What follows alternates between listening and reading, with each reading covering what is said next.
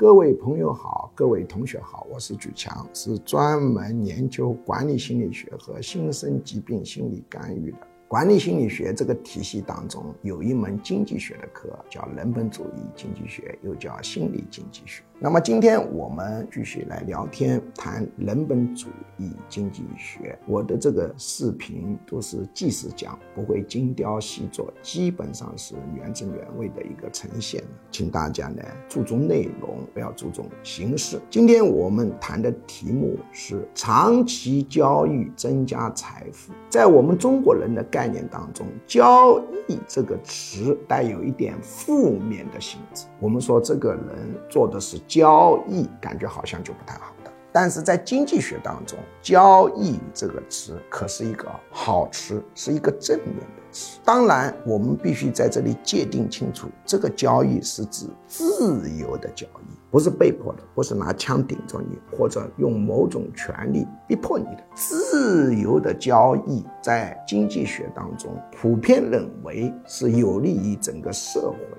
它会使整个社会财富增加，这就是一个现象与本质的问题。因为从现象上看，比方我把许多土鸡从我老家江西省运到上海，把它销售出去，好像这个鸡还是这么多，怎么会使财富增加呢？难道通过这个鸡的交易会使土鸡增多吗？答案是非常明确的。只要你把时间线放长，这个土鸡真的会变多，全社会的土鸡会变多。有人说，为什么呢？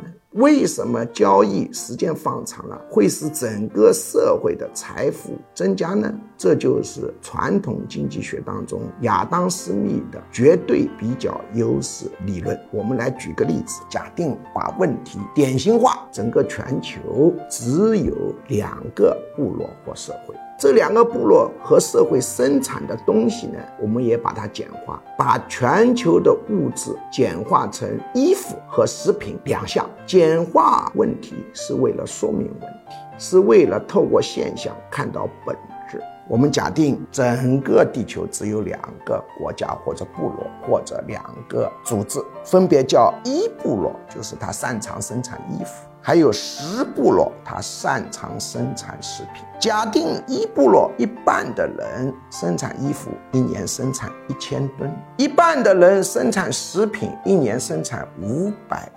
而十部落的人正好相反，由于他不擅长生产衣服，他一半的人生产衣服一年只能生产五百吨，但他比较擅长生产食品，比如他的技术上有优势，或者他的资源上有优势，他一年可以生产一千吨食品。我们重复一下：一部落是一半人生产衣服，一年一千吨；一半人生产食品，五百吨。十部落呢，是一半人生产衣服，五百吨；一半人生产食品，一千吨。一部落擅长生产衣服，十部落擅长生产食品。假定两个部落它没有发生交易活动，隔绝的，于是交易前全球呢就产生一个什么现象呢？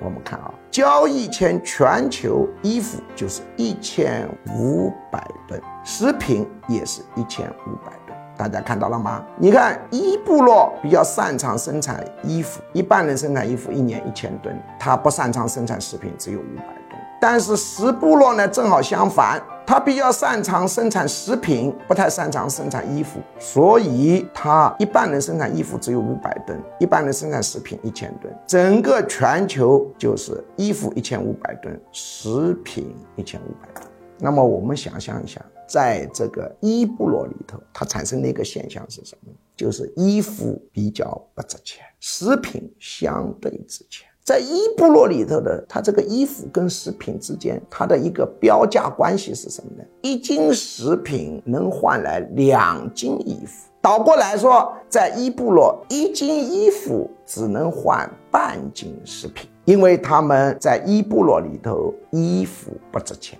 所以一斤衣服只能换半斤食品。在十部落里头正好相反，它一年能生产食品一千吨，衣服呢只能生产五百吨。于是，在十部落里头，一斤衣服能换多少啊？换两斤食品。在一部落里头，一件衣服只能换半斤食品。我们这个半斤食品也可以看作价格。而在十部落里头呢，衣服少，所以衣服贵。衣服呢，一斤衣服可以换两斤食品，就会产生什么现象呢？如果有了能进行贸易，一定是把便宜的东西倒到贵的地方。一部落衣服多，大家就把衣服往哪里倒腾呢？就往十部落倒腾。为什么呢？因为呢，他倒一百斤衣服，他需要支付五十斤的粮食。但是，一百斤衣服倒到十部落呢，他一百斤衣服可以换两百斤粮食，他不就盈利了吗？于是，商人就纷纷呢把衣服呢从一部落倒到十品部落。于是就产生一个现象，衣服部落的低价格慢慢的往上涨。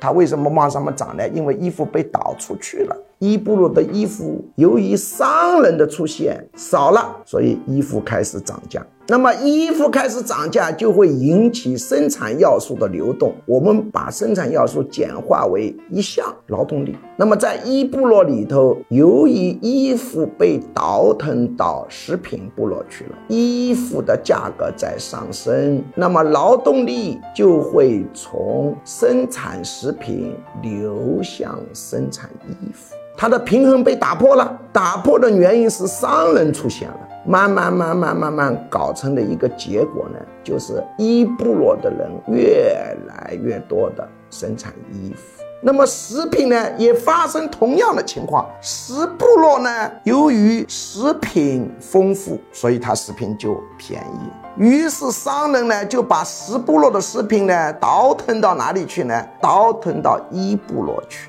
商人呢是把一部落的衣服倒腾到食品部落，把食品部落的食品倒腾到一部落。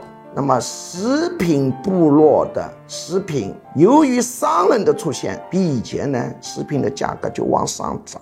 劳动力就出现一个什么情况呢？劳动力就出现了在食品部落当中，劳动力从衣服转向食品，专门去生产食品。那么一部落由于商人把衣服往外倒，把食品弄进来，食品弄进来本身也会导致衣服部落的食品下降，衣服部落的食品在下降，衣服在涨价，两个同时起作用，劳动力就加速的向生产衣服的部门进行流动。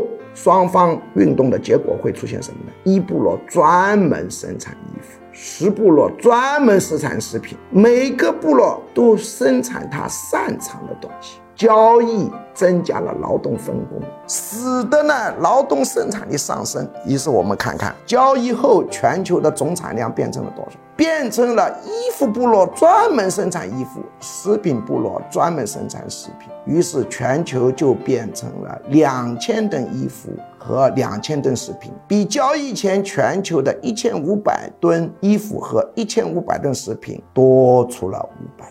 我们再来重复一遍逻辑脉络：交易加深了劳动分工，劳动分工程度的提高，带动了劳动生产力的提高，形成物质更加丰富。所以，从长期的视角而言，交易是会增加整个社会的财富的。所以，交易本身它是一个好事还是坏事？答案是。自由的交易，长期角度增加社会财富，所以是好事。那商人是有利于社会还是不利于社会呢？答案是有利于社会。